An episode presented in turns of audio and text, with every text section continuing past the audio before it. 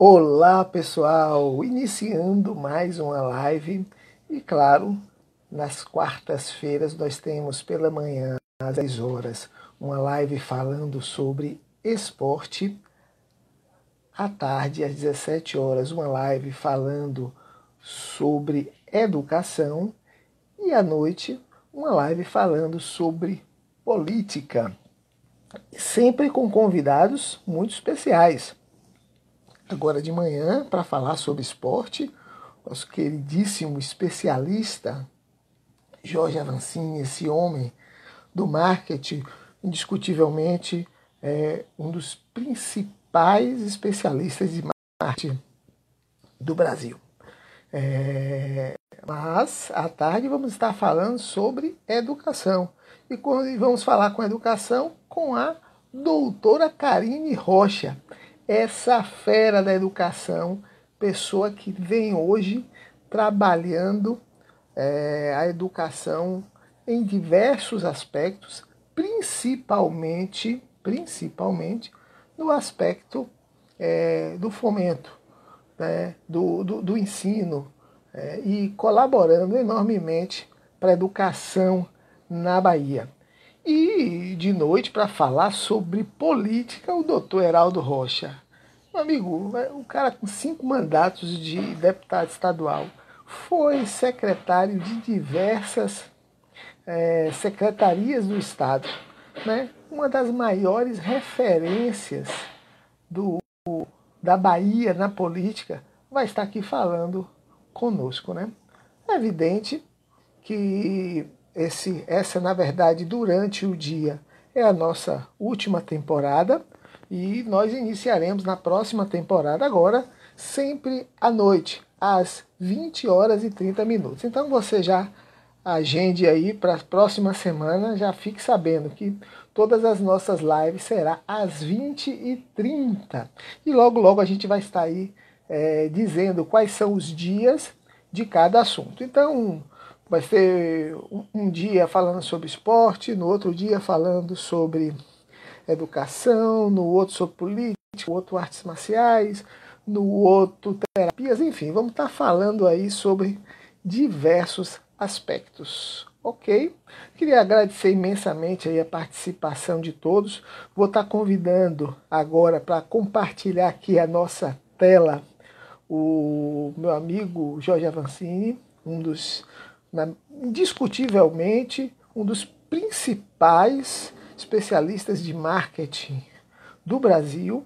Tive a honra de estar com ele em diversas vezes, até porque quando, quando eu, eu era editor da rede da, da, da, é, da, da, da TV aqui, da, da Web TV, ele me deu a oportunidade enormes de entrevistar ele e diversas outras pessoas, né?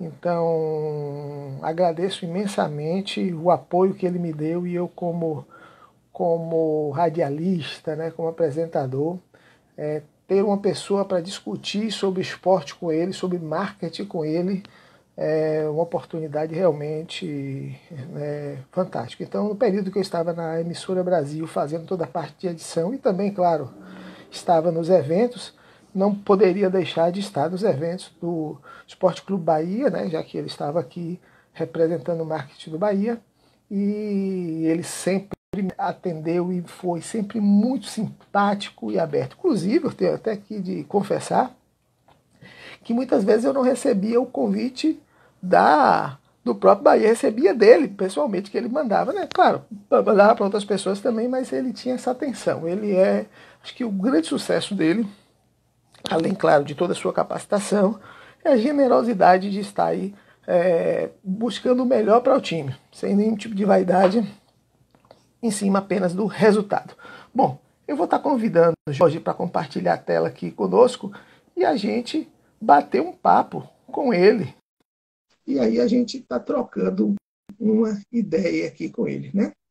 Bom, queria agradecer mais uma vez aí a todos por vocês estarem aqui participando conosco desse bate-papo, né? Um momento de pandemia onde todos nós estamos em casa E, então, essas lives, essas, essas ações, é, naturalmente, nos dando informação é, é muito gratificante para todos nós. Então, vamos estar aqui. Já Jorge para poder compartilhar a tela comigo. Estou aguardando ele, ele aceitar para a gente iniciar esse, esse bate-papo, ok? Lembrando que é, hoje será o último dia da temporada de quartas-feiras, manhã, tarde e noite, com lives, né? A partir da semana que vem, as lives serão sempre às 20h30 e cada dia apenas uma live, tá certo? E aí a gente vai estar tá passando para vocês a agenda, enfim, é, exatamente como, como nós faremos né, a nossa agenda. Então, um dia vai ser uma modalidade, uma, modalidade, uma categoria, outro dia outra, mas nós vamos aí falar com todos vocês. Bom, eu já estou aqui dividindo a tela com meu amigo, com essa fera do marketing, Jorge Avancini, que eu sou muito grato, né? É, até porque ele sempre foi muito generoso comigo e sempre me proporcionou estar, no período que ele estava aqui na Bahia, muito próximo de todos os eventos que aconteciam na Bahia, com informações extremamente importantes, porque a visão dele era sempre de dar a melhor informação possível do time, da equipe que ele estava trabalhando, né? E então assim ele sempre foi muito aberto e eu sou muito grata, inclusive até tenho que, que revelar, né? Todo mundo sabe que eu sou eu sou torcedor do Vitória e não quero saber se o Vitória está primeira, segunda, terceira divisão, se ganhou, se perdeu, eu sou Vitória e acabou. Para mim é, é, o time da minha vida, é o, é o amor da minha vida. Mas eu não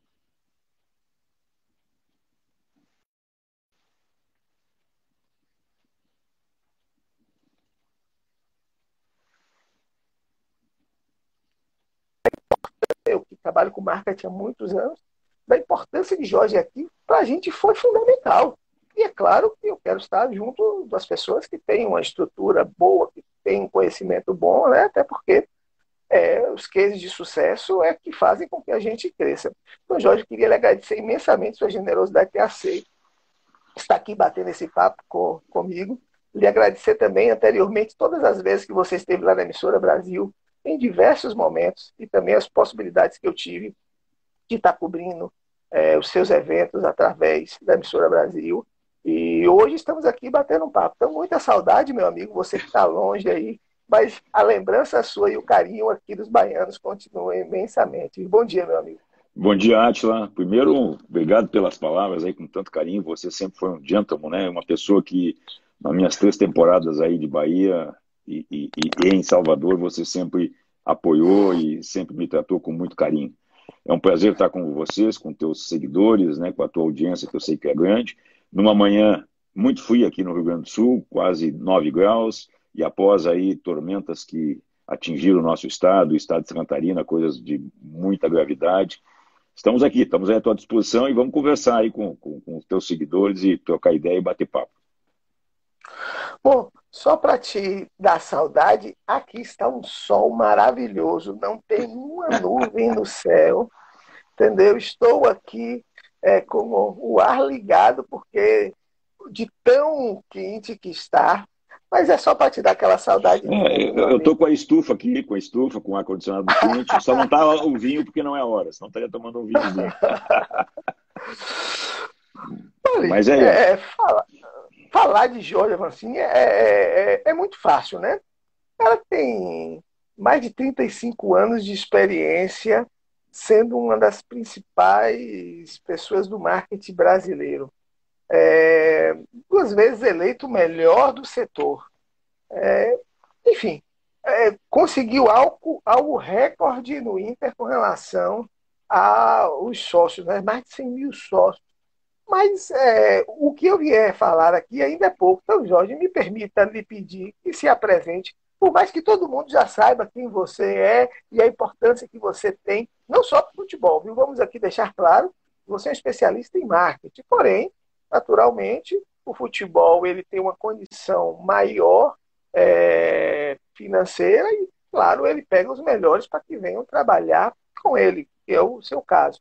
Mas, assim, quem é Jorge Avancini, essa esse, esse tão querido da Bahia? Bom, Atila, eu tenho 65 anos, né? Sou natural aqui de Porto Alegre, do Rio Grande do Sul. Uh, fui formado em administração, com especializações em marketing, né? Minha carreira toda uh, aconteceu no mercado corporativo, onde eu tive a oportunidade de trabalhar em grandes companhias como Souza Cruz, Pepsi Cola, Coca-Cola, Correios e Telégrafos e, e também a, a, o sistema Unimed. Uh, atuo em consultoria desde 1995, onde eu tenho a minha empresa, Jorge Avancini Marketing Serviços. E o futebol são 22 anos, 22 anos mexendo com futebol em paralelo, aonde eu comecei participando de um grupo político, de um movimento político no Internacional lá em 1996, de garotos que queriam mudar o clube, que, o clube vinha de um período de muitas derrotas, não tendo uh, triunfos, não posso esquecer isso, apesar que você é vitória, eu não posso deixar meu Bahia, então, não tendo muito triunfos, né? E, e aí essa garotada começou a se reunir para que pudesse, em 2000, tentar a, a, a presidência do clube, o que acabou acontecendo. E a partir daí, eu, eu junto com meus colegas, com os companheiros de movimento, eu, eu fui deslocado pra, como diretor, colaborador para a área de marketing do clube e não mais saí. Fiquei sempre lá envolvido, né? E aí são praticamente quase que 15 anos de envolvimento direto, sendo como diretor, colaborador, depois vice-presidente político, depois uh, executivo remunerado, né? até que em 2000 e, final de 2014 eu recebi um convite de Marcelo Medeiros e Pedro Henrique, perdão, Marcelo Santana e Pedro Henrique, para assumir junto com eles e mais os outros colegas o desafio de recolocar o Bahia nos trilhos da, dos triunfos, de, de voltar a ser aquele grande clube que merece e que vinha sendo tão judiado nos últimos anos em questões de gestões que não levaram o clube a, a bons resultados. E aí aceitei o desafio, né? E fui por aí, já conhecia a Bahia em função de trabalho, né, de outras companhias, conhecia pelo fato de passar algumas férias por aí, e viver aí foram, foi muito interessante, né? Foi um aprendizado imenso, né? Numa cidade tão fantástica, com um clima maravilhoso, com uma culinária, com a música, enfim, toda a, a, a magia, né? Que, que a Bahia tem, principalmente Salvador, e com a sua história, né? Então foi legal e Bate saudade, bate saudade. Como é que faz para ficar tanto tempo em uma área, dentro de um clube, que é tão difícil, porque a gente sabe da rotatividade dos cargos dentro de, de um clube. Qual é o segredo? Olha, boa pergunta, Às vezes eu me pergunto como é que eu consegui ficar há 15 anos dentro do Internacional, né, passando primeiro como político, diretor político, depois uh, executivo.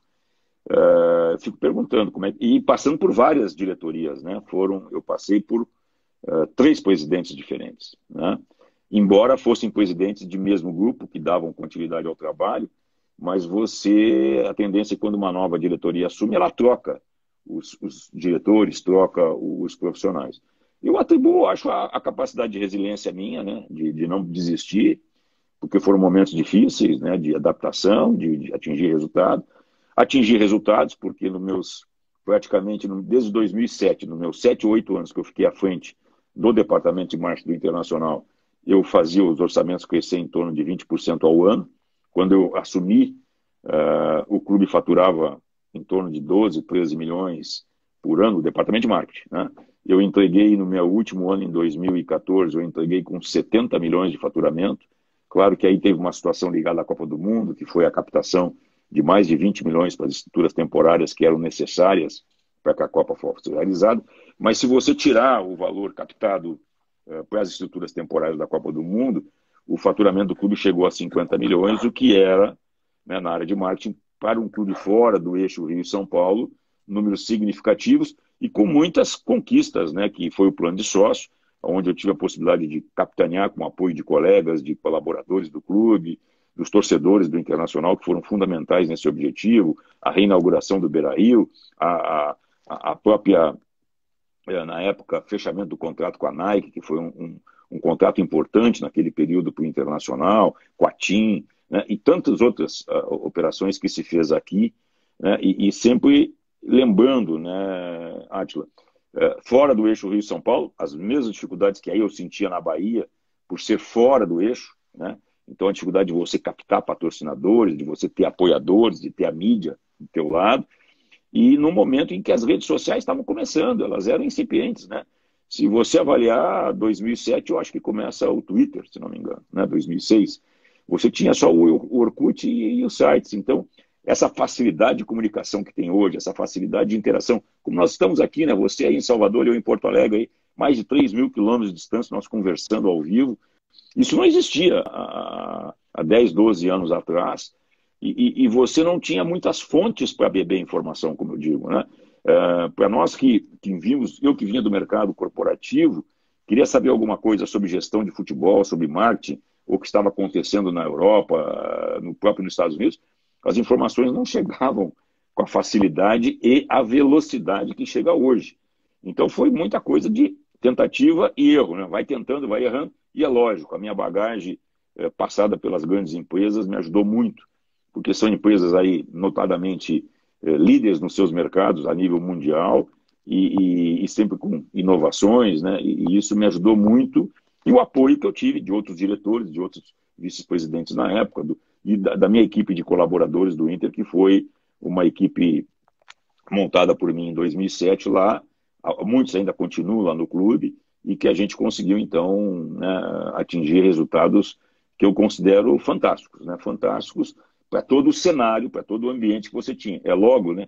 É, é óbvio, né, Atila, quando eu assumo em 2007 como vice-presidente, o Inter tinha acabado de ser campeão mundial lá em Yokohama, então isso também ajuda um pouco, mas eu peguei lá em 2000 a realidade de um clube quebrado, de um clube que não tinha dinheiro, que não tinha estrutura, que não tinha nada, é, uma situação muito semelhante do que eu encontrei quando eu cheguei aí em 2 de fevereiro, dia, dia cabalístico, 2 de fevereiro na Bahia, dia de quem?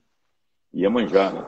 Foi o dia que eu, que eu, eu me desloco para Salvador, já para assumir o cargo, e, e, junto com Pedro Henriques, Marcelo Barros, uh, Marcelo Santana, e, a gente tentar botar esse gigante de pé novamente, reorganizando um clube com uma história tão bonita, tão linda, né, e que tinha sido muito judiado ao longo dos seus anos, não pela sua torcida, mas por dirigentes que passaram aí e trataram muito mal essa marca.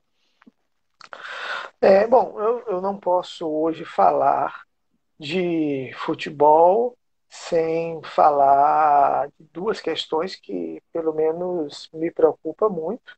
Uma é a pandemia, que a gente vai falar daqui a pouco, mas também é, o racismo que está aí, a gente vê o tempo todo, né?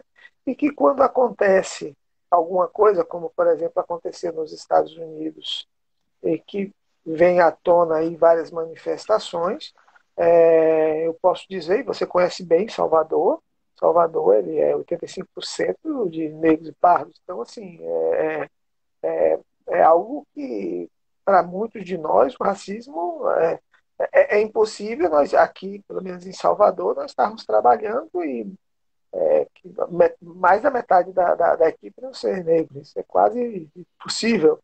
Né? Então, assim, é, mas eu também tenho que ser sincero que quando eu vejo qualquer tipo de racismo, né, e aí eu estou generalizando o mundo inteiro, claro que nem todo lugar tem essa, essa, essa proporção de negros como Salvador, né? E digo mais, é, aqui também tem racismo, não é por isso que não tem, mas quando eu vejo no futebol isso me mata. Aí eu pergunto a você, como é que está essa situação? Você que é tão, tão experiente, não só no futebol, como com relação aos clubes, e principalmente né, na, na, na gestão de pessoas, existe uma forma de uma conscientização, sabe, de massa diferenciada, para que as pessoas ali vejam o profissional, a pessoa, que tem uma compreensão global de que todos nós somos iguais, independente de, de nacionalidade, de raça, de opção sexual. É possível isso ou isso está muito acima do marketing? A gente tem que voltar para a educação. Ah, eu acho que são um somatório de fatores, né, Atila? Eu acredito. É, para mim, eu, eu, eu, eu, eu, eu, eu não vejo, né, não é que eu não veja, né? Eu, eu, eu não posso dizer que eu tenha algum, apesar de ter todo um perfil europeu, de ser netos de italiano de português, eu tive primos afrodescendentes, né? Que tenho, né? Primos afrodescendentes, tenho história de, de familiares é, que acabaram casando com meu avô, por parte de pai, o segundo casamento dele foi com uma afrodescendente aqui do Sul. Né? E, e, e, eu me liguei a dois clubes, basicamente. Primeiro, o Internacional, que é o meu clube do coração, onde eu sou torcedor e tinha postado de ser dirigente, que ele é um clube que nasceu das origens populares. Ele nasceu justamente porque lá, no início do século XX, aqui no Rio Grande do Sul, eh, se você fosse eh, afrodescendente ou você fosse de alguma outra uh, etnia uh, que não a alemã, que era muito dominante aqui no Rio Grande do Sul, você não conseguia praticar nada. Né? Tanto que o co-irmão, o Grêmio, ele foi fundado por alemães e durante muito tempo quem não fosse de origem germânica não podia entrar no clube. Daí que veio o Internacional seis anos depois, porque os irmãos Pop, quando chegaram de São Paulo, de origem italiana, vieram para migraram para o Rio Grande do Sul e se, local, e se, eh, se fixaram em Porto Alegre, eles tentaram jogar futebol no Grêmio e foram barrados. E aí eles fundam o Internacional, né? já com um clube aberto, um clube popular, que é a mesma história do Bahia. Então, eu, eu vivi essa realidade, dois clubes plurais, dois clubes que sempre aceitaram muito uh, essas questões. Ainda ontem, né, ainda ontem eu, eu, recebi aqui um, um trabalho na, pela, pela, pelo Twitter dos primeiros clubes que falaram sobre a comunidade LGBT e tal. O Internacional estava lá em 2014, 2015, foi o primeiro a fazer anúncio. Né? Depois o Bahia também entrou nisso e se apropriou muito dessas, dessas diferenças nos últimos anos, que aí vocês chamam de ações afirmativas, né? Então, dando apoio. É, e eu acho que o nosso país é isso, né? Cada vez, eu, eu tive a possibilidade desses três anos, eu já conheci o Nordeste, né, Atila, em função de trabalho, praticamente eu conheço todo o Brasil, em função da, da, da, do, do, trabalho das empresas que eu, que eu exerci, e, e, e a gente está mudando. Aqui mesmo no Rio Grande do Sul, que sempre teve um perfil né, e uma imagem, eu me lembro que eu, aí na Bahia o pessoal ficava impressionado com as loiras, com, né, com a, a, beleza da mulher gaúcha, mas, pô, vocês têm mulheres lindas, maravilosas, de cor, de pele escura, né, e essa miscigenação né, das, das raças no Brasil já chegou aqui também no Sul, e eu imagino que num futuro, né, a, a, nossa etnia no Brasil, quando perguntar de brasileiro, vai ser uh, não um perfil como o meu, de olho azul e, e claro, e nem um perfil como um, um, de origem africana, mas é essa mistura do índio, do africano, do, do italiano, do português, do, do, do, alemão, enfim, tudo que montou esse, esse mosaico cultural brasileiro que faz a gente ser um povo uh, diferenciado. Né? E, e, e, tudo que você vê através da cultura, da religião, uh, da, da culinária, da música, né? que eu acho que então isso representa muito bem na Bahia. Eu acho que o Bahia, Bahia é esse caldeirão, né? principalmente Salvador, é esse caldeirão cultural de todas essas questões, né? da musicalidade, da culinária, da religião, que você percebe e, e às vezes eu acho um pouco de hipocrisia né, das pessoas, porque você se diz racista, mas você tem geralmente todos nós brasileiros temos duas religiões, né? aquela que a gente foi formado em casa, ou católica, ou enfim, de origem protestante, luterana, mas você tem uma simpatia lá pelo espiritismo, ou pela ubanda, ou pelas as religiões afros, né? E, e, até você tem seus santos, que você se identifica, né? É, o meu santo padroeiro é São Jorge, que, que muitos viam lá no passado como um santo meio questionável, porque ele tinha uma ligação forte com as culturas africanas. E eu não vejo problema nenhum. Agora, é lamentável esses fatos. Mas eu levo isso a um outro ponto, só para concluir, Edson. Eu acho que o mundo, o mundo a gente está enlouquecido. Né? As pessoas perderam o senso de, de, de, de, de, é, de cuidar dos outros, de se relacionar com os outros. E nós aqui no Brasil, especificamente nos últimos anos, que virou essa coisa de dois lados, ou você está de um lado, ou em função da política, ou você está de outro. Então isso e a, e a falta de e a impunidade das coisas, né? A impunidade. Dizer, você faz alguma coisa no Brasil e você sabe que você não vai ser punido. Talvez diferente de outros países da, da Europa, nos Estados Unidos, né? O próprio fato lá que aconteceu, os policiais envolvidos rapidamente foram é, detidos, foram responsabilizados, estão sendo responsabilizados, provavelmente vão ser, é, vão ser condenados, principalmente o que aparece naquela foto, aquela cena dantesca, né? Ele com a mão no bolso, totalmente arrogante, prepotente, com o, o joelho no pescoço uh, da, da, vítima. Né? Então, essas coisas eu, eu, eu, te diria que também é um momento que o mundo passa, né? E a pandemia, eu acho que ela, ela, ela traz algumas coisas, mas eu vejo hoje, aqui no Sul, pelo menos, já todo mundo não respeitando mais nada. Os índices aqui de contágio aumentaram barbaramente nos últimos dias. Nós estamos com os leitos de UTI aqui com quase 90% de ocupação, porque aqui também soma o inverno, que tem as doenças tradicionais. E as pessoas preocupadas em ir para o shopping, ir para as, as praças, né? Sem, sem proteção. Eu estou há 14 semanas trancado em casa, Atila, né? Sou grupo de risco, né? eu, eu tenho diabetes, então eu, eu, eu, tive que abrir mão de alguns contratos de trabalho por, por não por preservar a minha vida e mais importante do que a minha, da minha família, preservar a vida de outras pessoas, que eu posso, de repente, eu estar circulando, né? ou pegando, ou contagiando alguém. Então, é, essa coisa do Brasil de levar vantagem em tudo e tal, acho que isso tudo, você soma tudo isso, né? E o momento que se vive hoje, você tem essa situação extremamente uh, uh, destacada para as questões de racismo, e não só na relação do, do, do, do, descendente africano, mas em tudo, em todos os aspectos, né? Uh, eu, em alguns momentos, já senti aí no Nordeste racismo por ser de origem, de, de, de etnia europeia, né? Passei por isso aí. Né? Então, uh, coisa que eu nunca tinha sentido em outros lugares. Né? Uh, aí em Salvador eu era confundido muito por, por ser americano ou por ser uh, italiano, que efetivamente, pro lado de pai, sim, eu tenho aí um, um DNA italiano.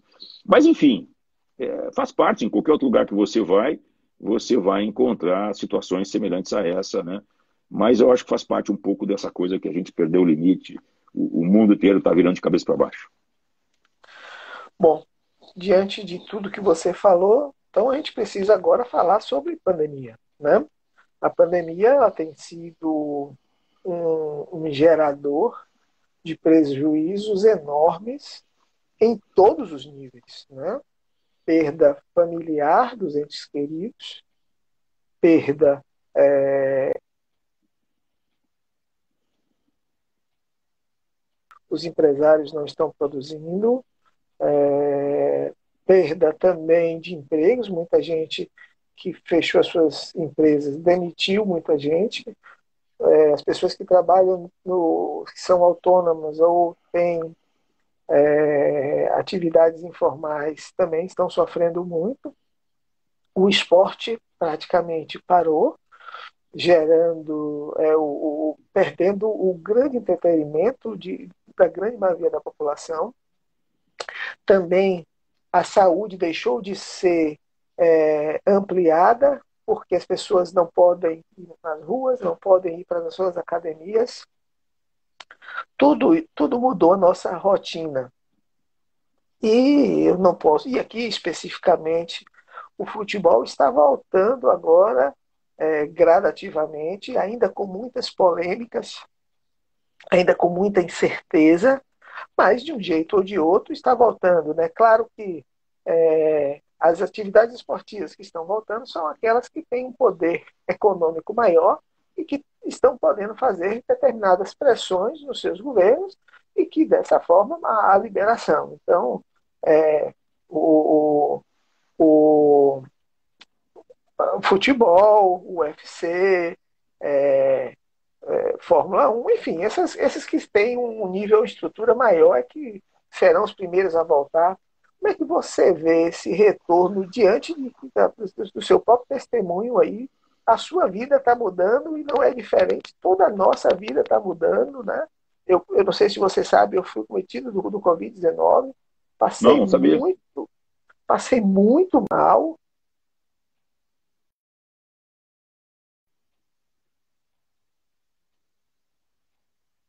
Estou aqui, posso falar com propriedade porque estive do outro lado. E qual a sua visão hoje deste momento, né? Claro, especificamente para o esporte e para o futebol. Olha, Atila, eu vejo isso com um pouco de tristeza e também essas atitudes de liberar, como foi o caso lá no Rio de Janeiro, né, e um pouco de responsabilidade com o próximo, né?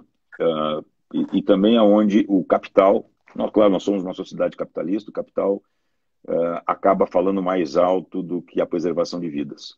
Né? Uh, uh, eu tô, meu irmão aí está em Salvador, meu irmão é casado com uma baiana, né, meu irmão mais velho, A minha cunhada está cometida do Covid, com 70 anos. Meu irmão também está com suspeita. Então, as coisas começam a chegar perto da gente.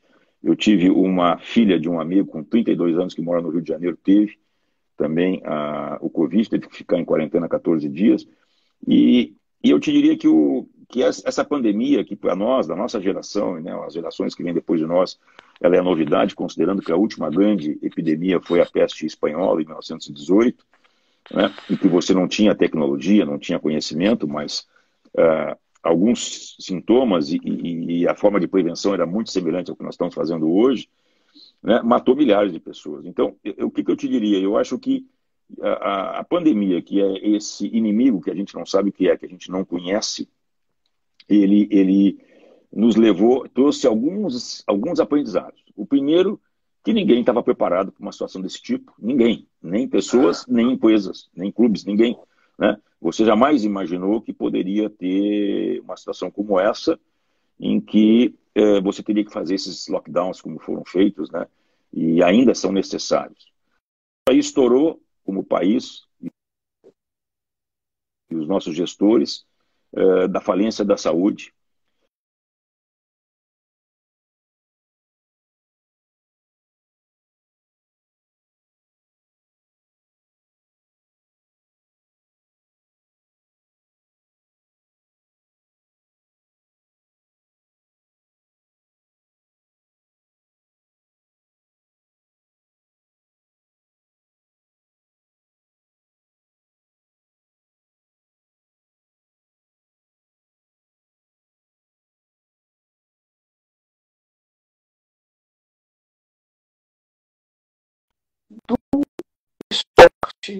Consegue sobreviver um pouco mais.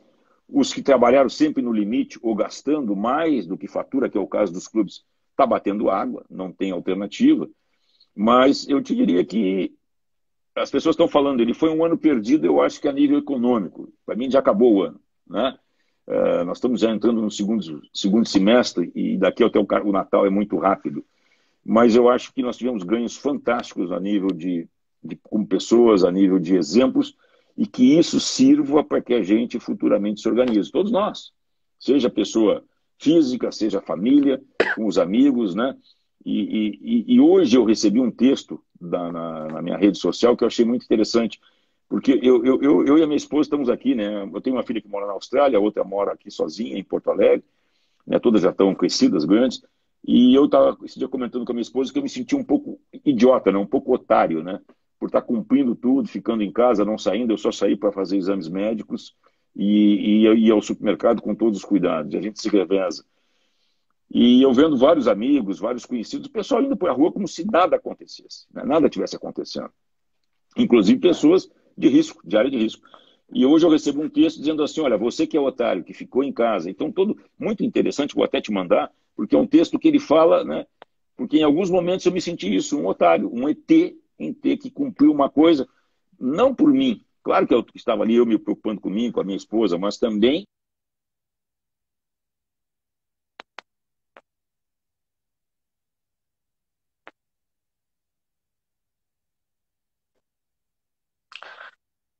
Conversar ao vivo tem essas questões, a internet, por algum motivo, interrompe, mas logo, logo ele volta aí a conexão e volta a falar aí com a gente, continuar dando essa colaboração. Né?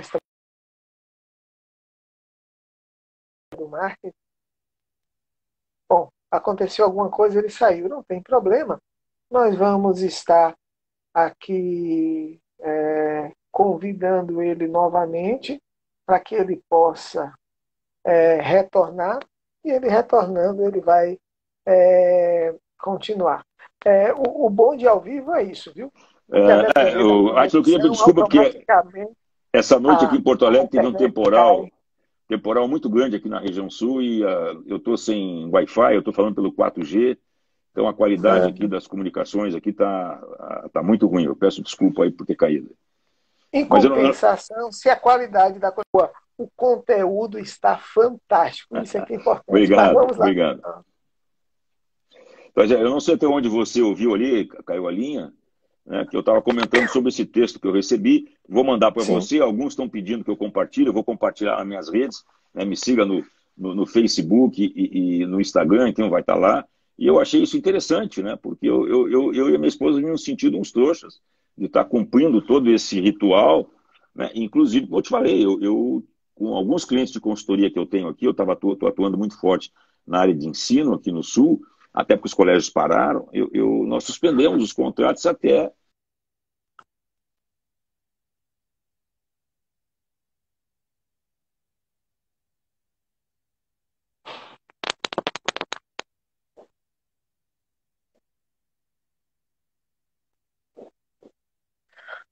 É isso aí, muita gente acessando a internet, naturalmente existe aí essas breves interrupções, mas aí o importante daqui a pouquinho a conexão ela retorna e ele continua dando aí essa colaboração, ok? Assim deixa apenas voltar essa conexão e aí a gente vai. Estamos falando com Jorge Arancini, essa fera do marketing e é, caiu novamente, é isso mesmo, faz parte. É, o, neste período, é natural, viu? Nesse período, é, muita gente acessando a internet e ainda lá que está frio, que teve diversas questões, naturalmente pode estar caindo, né? Porque são dois fatores fundamentais. O primeiro Oi. é a questão, ok? Tá me vendo aí? O primeiro é a questão, sim. A primeira questão que muita gente está acessando a internet. Então, isso já gera aí uma queda, muitas vezes involuntária.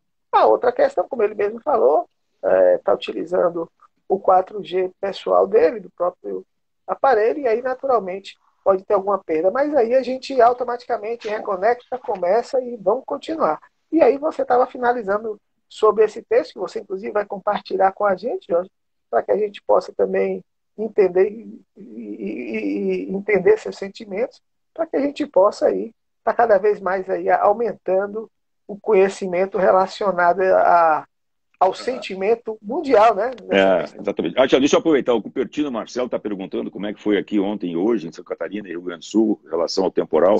Foi muito violento, Cupertino. Vento de 100 km por hora, né? principalmente o oeste do Rio Grande do Sul, a região mais da fronteira com a Argentina, foi muito afetada. Porto Alegre aqui teve chuva muito forte, alagamento. Né? E Santa Catarina foi o estado que mais sofreu com ventos absurdos na região de Joinville, Camboriú, eh, Blumenau, tá cheio de material aí nas redes sociais, aí se você botar aí, você vai ver o pessoal filmando o temporal entrando lá em Florianópolis, entrando nessas regiões, e infelizmente, né, eh, muita gente desabrigada, que é uma característica aqui do, uh, da, da, do nosso inverno, né? Mas vamos lá, não podemos desistir, temos que sacudir a poeira aí de novo. Sei. Pois é, olha, nós estamos falando aqui com Jorge Avancini, essa fera, essa grande personalidade do marketing nacional, dos prêmios, um reconhecimento enorme, e aí a gente falando sobre todos esses assuntos. Ele ficou um período aqui na Bahia, aonde foi justamente o momento que eu tive a oportunidade de conhecê-lo pessoalmente me aproximar. Claro, todo mundo que é hoje ligado ao marketing de alguma forma já conhece Jorge pela sua atuação é, a nível nacional, mas ele veio para aqui, para a Bahia. Eu queria que ele falasse um pouco dessa experiência, né? Porque, assim, por mais que ele tenha um conhecimento enorme, super amplo, é, é um outro povo. O Brasil é muito grande. Ele está lá agora é, com um clima extremamente frio e aqui está um calor enorme, né?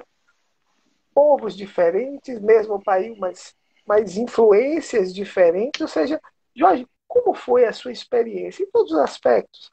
Da saída de um extremo para outro, por mais que você já conhecesse aqui o Estado, já conheceu, seu irmão, inclusive, mora aqui.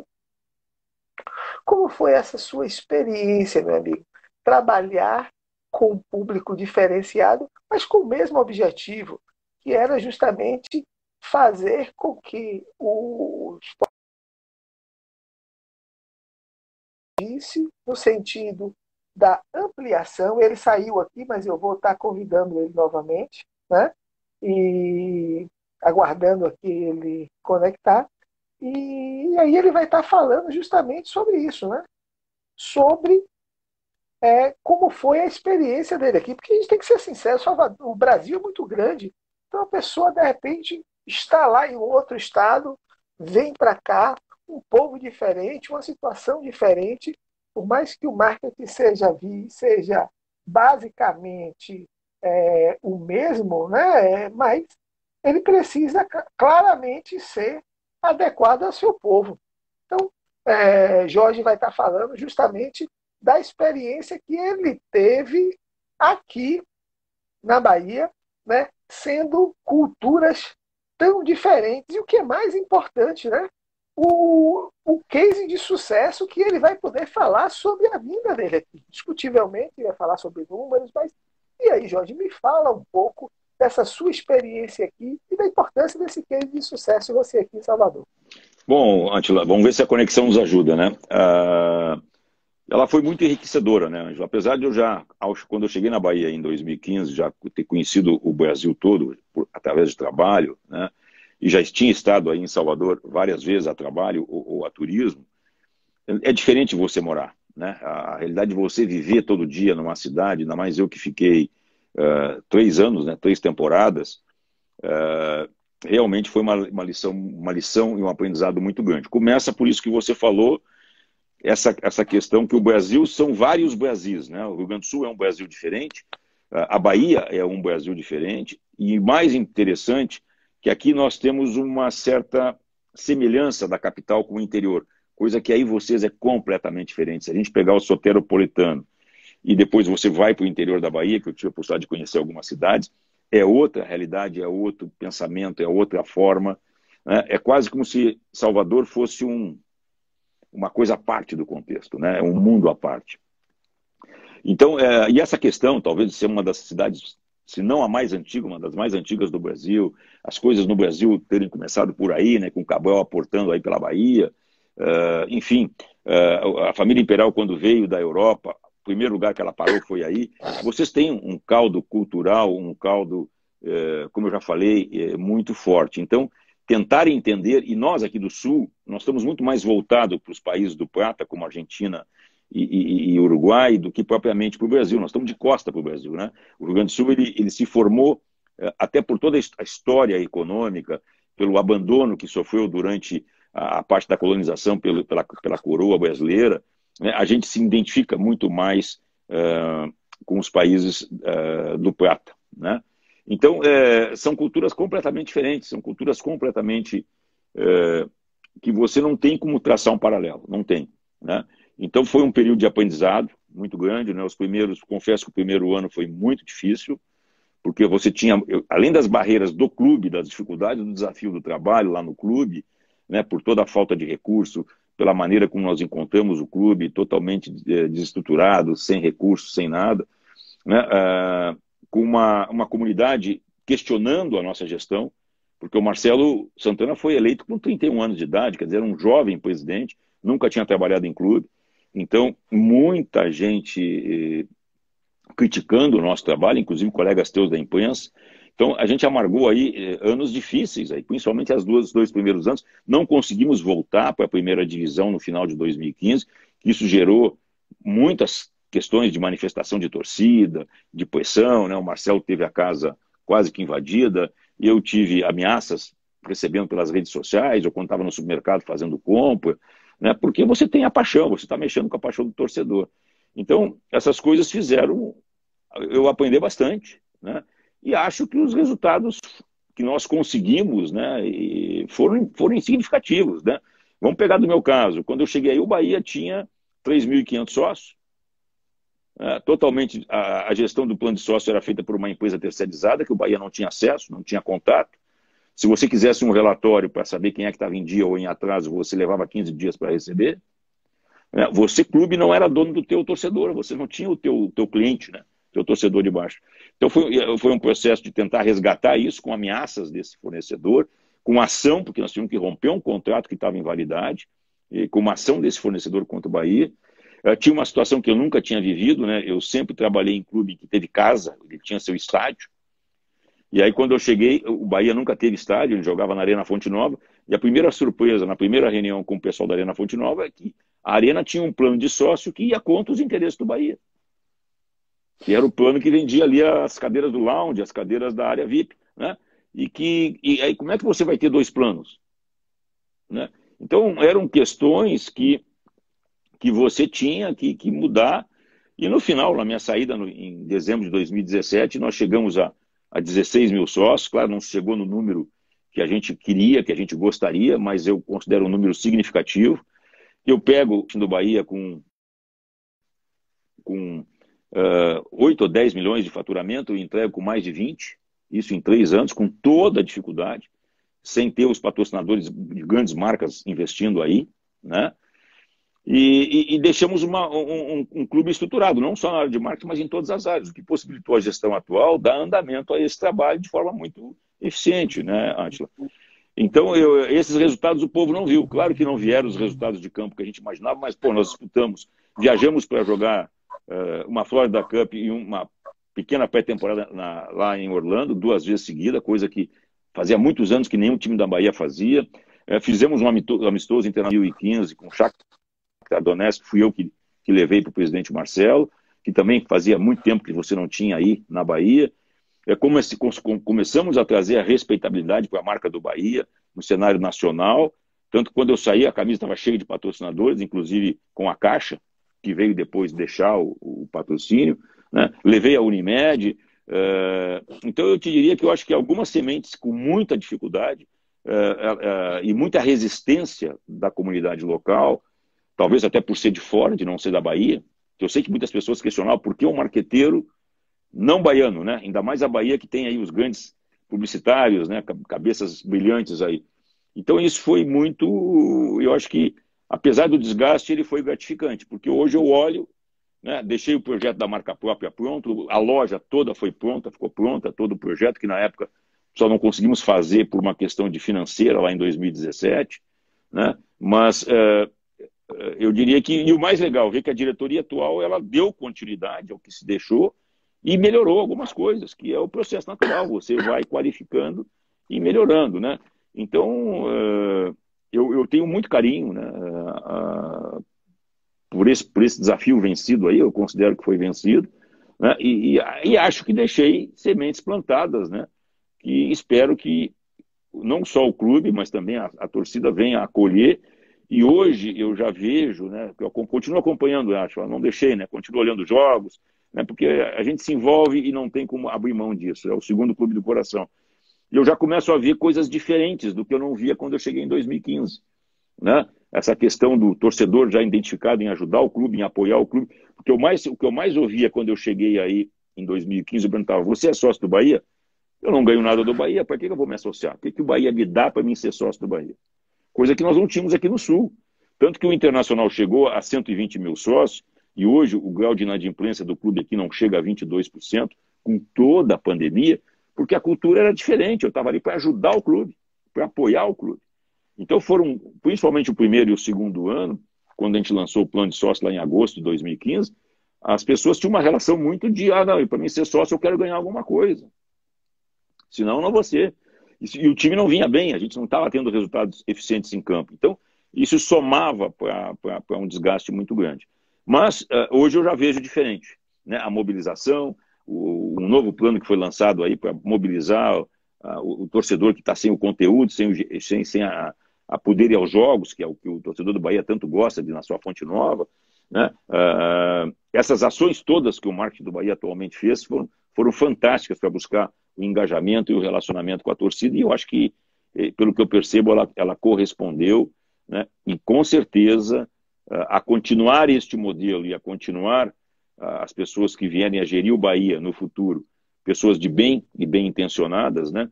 o clube vai, com certeza, é, voltar a. Não é voltar, vai consolidar sua posição. Voltar, ele já voltou, né? Ele vai consolidar como um dos grandes do futebol brasileiro, que merece. Quer dizer, que é um time bicampeão brasileiro, um time que tem uma torcida fantástica, apaixonante, né? E que sempre teve do lado do clube na hora boa e na hora ruim. Né? O... Então eu acho que essas questões aí, elas, elas fazem parte do desafio, né? Fazem parte, eu acho que acabam nos tornando maiores, a gente aprende, a gente amadurece. E claro, muitas coisas que eu fiz aí que eu acho que eu errei, não, repete, não vou repetir de novo em outros desafios, porque ficou a lição, né? A gente tem que ter humildade também, né, Atila, de é, saber onde é que errou e, e, em que momento você deve repensar as tuas ações e o teu posicionamento.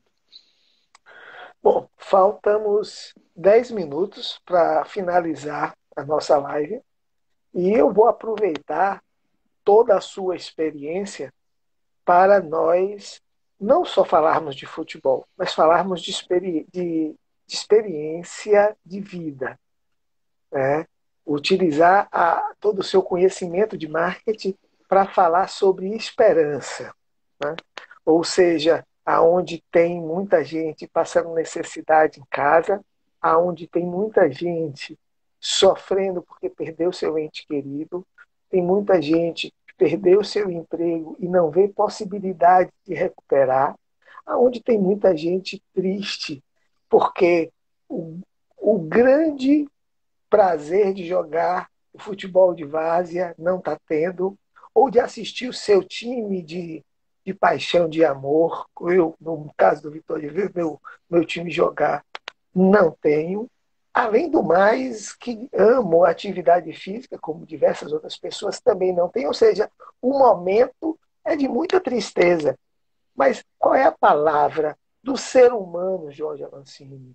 Do cara que pode aqui, com suas palavras, com sua experiência, e claro, com o seu know-how de marketing, dar um incentivo ao povo, a essa população que quer mais rápido possível viver o novo normal?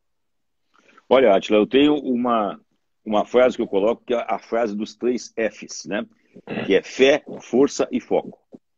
Eu acho que nós, brasileiros, de toda qualquer região, principalmente aí no Nordeste, que já passaram por tantas coisas, né? E a seca, né? Que foi é, o grande problema que avassala principalmente o sertão do Nordeste vocês sempre saíram cada vez mais fortes qualquer problema, como todos nós brasileiros. Então, eu acho que nós temos que tirar essa lição.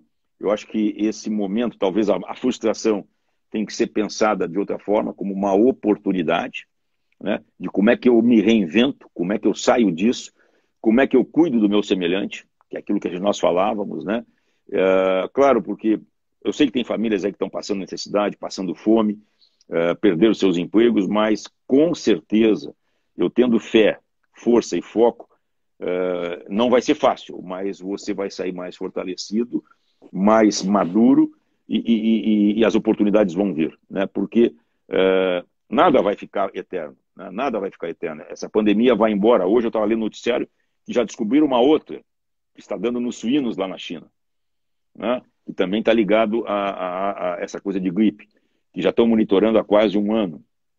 Então, é, são fatores aí que trazem para nós um novo, uma nova forma de viver, uma nova forma de se comportar e principalmente talvez, né, é, talvez não, com certeza, né, Atila, deixar de ser tão egoísta e querer resolver o seu problema, eu, Avancini, resolver o meu, o resto que se dane, né, e, e, e pensar um pouco mais em todos e poder ajudar. Eu tenho tentado ajudar da maneira que eu posso, né, com a minha funcionária aqui que colabora aqui em casa, né, uh, ou enfim, com outras pessoas. Eu participo aqui, eu sou diretor do Sindicato dos Administradores do Rio Grande do Sul. A gente fez doações para entidades carentes, focadas para crianças, para pessoal de mais idade. Enfim, cada um de nós. Estou ajudando o meu clube, não deixei de pagar, continuo pagando, né, uh, que é uma maneira de contribuir. E eu sei que quando voltar, a gente vai voltar mais fortalecido. Então, a ideia é essa, porque cada um do seu jeito está passando por um, por um tipo de dificuldade e, e, e espero que os nossos governantes ponham a cabeça no lugar, né? E comece a tratar isso como uma grande epidemia, não como uma gripezinha, um resfriadinho que vai passar. Não, não é. Esse negócio está aí, ele é sério e começa a chegar perto de nós. Como eu falei, meu irmão está com suspeita, né? tenho conhecidos que ou perderam amigos ou, ou foram contaminados. Né? Então, quando começa a chegar perto de você, abre o olho. Né? A, a, porque é, essa doença é implacável e, e, e, você passou por isso, você melhor que ninguém pode dar seu depoimento né, do que, que é ficar confinado 14 dias, ou pior, para aqueles que vão para a aeração, que vão lá para ter que ser entubados. Quando consegue sair disso, eu fico impressionado com o estado, né? Que as pessoas saem, né? De que, praticamente acabados, né? De 15, 20, 30 dias de, de, de ventilação forçada. Então, às vezes, um simples cuidado é usar a máscara corretamente, é lavar as mãos, é fica em casa, é o que eu tenho colocado aí sempre nos meus artigos e dentro que eu posso. E quem pode, é óbvio, fica em casa. Essa é a grande fera do, do marketing, mas muito acima, muito além do especialista de marketing, consultor, palestrante, empresário, é um grande ser humano aonde a Bahia teve a oportunidade de conviver durante muito tempo e eu pessoalmente tive a oportunidade de usufruir de todo o seu conhecimento, todo o seu prestígio, inclusive da generosidade de estar conosco aqui batendo esse papo hoje, falando sobre tudo, sobre esporte, sobre vida, sobre futuro. E eu queria lhe agradecer, meu amigo, imensamente. Você sabe que a Bahia tem você no coração. E não só os torcedores do Bahia, né? eu, como torcedor do Vitória, reconheço a importância da sua vinda, porque o, eu, eu vejo como, como fato positivo da concorrência quando o meu concorrente ele tem uma boa equipe, como ele tem um bom resultado quando ele começa, isso estimula a mim e que vou buscar outros meios. Né? Então, você é uma grande referência que teve aqui para a Bahia. Então, parabéns, sucesso sempre, agradecidíssimo por você estar aqui batendo papo comigo. Espero em breve estarmos juntos novamente, seja aqui ou em qualquer outro lugar, ou até virtualmente. Mas obrigado, que Deus abençoe a você, a sua família e estar entrevistando você, estar ao seu lado é sempre uma honra. Acha, muito obrigado a você pelo convite. É sempre uma grande satisfação para mim estar uh, podendo participar com você. É uma pessoa muito querida. Aqui no Sul, você sabe, tem um amigo, o churrasco está te esperando, vindo aqui. Né? Eu vou fazer questão de assar aquela carne mais gaúcha. Né? E um grande abraço aos seus seguidores. Estou sempre à disposição. E lembra, fé, foco né? e, e força. Que as coisas vão melhorar, nós vamos sair dessa. E um forte abraço para todos aí. E um grande beijo no coração de todos os, os baianos, os torcedores do Bahia. E estamos aí. Até a, até a próxima. Hoje nós falamos com Jorge Avancini, essa grande fera, esse grande amigo essa grande referência do marketing esportivo e de uma forma geral aqui no Brasil. E claro, com os resultados que ele obteve através do INPE, através do Bahia e das diversas outras empresas privadas que ele trabalhou, ele se tornou para nós um grande referencial. Então, queria agradecer a ele especialmente o carinho que eu tenho por ele estar aqui, participado por ter participado aqui conosco, também a participação de todas vocês, que de alguma forma os seguidores dele e os meus que juntos aqui tivemos batendo um papo. Pedir desculpa por não estar respondendo todas as perguntas e os comentários, até porque, como o tempo é curto, eu queria usufruir o máximo possível da presença de Jorge aqui para a gente bater esse papo e dizer que hoje, às é, 17 horas, estaremos falando sobre educação, né, com a grande amiga e grande mestra, professora Karine, né, Karine Rocha. E às 21 horas estaremos falando sobre política, na verdade, sobre mentoria política com o doutor Heraldo Rocha. E você é sempre o meu convidado. Que Deus abençoe a todos. Quem puder, fique em casa. Quem não tiver opção, saia, mas use máscara faça a sua higienização e o que é mais importante, tenha Deus no seu coração, porque com certeza Ele é a nossa única esperança.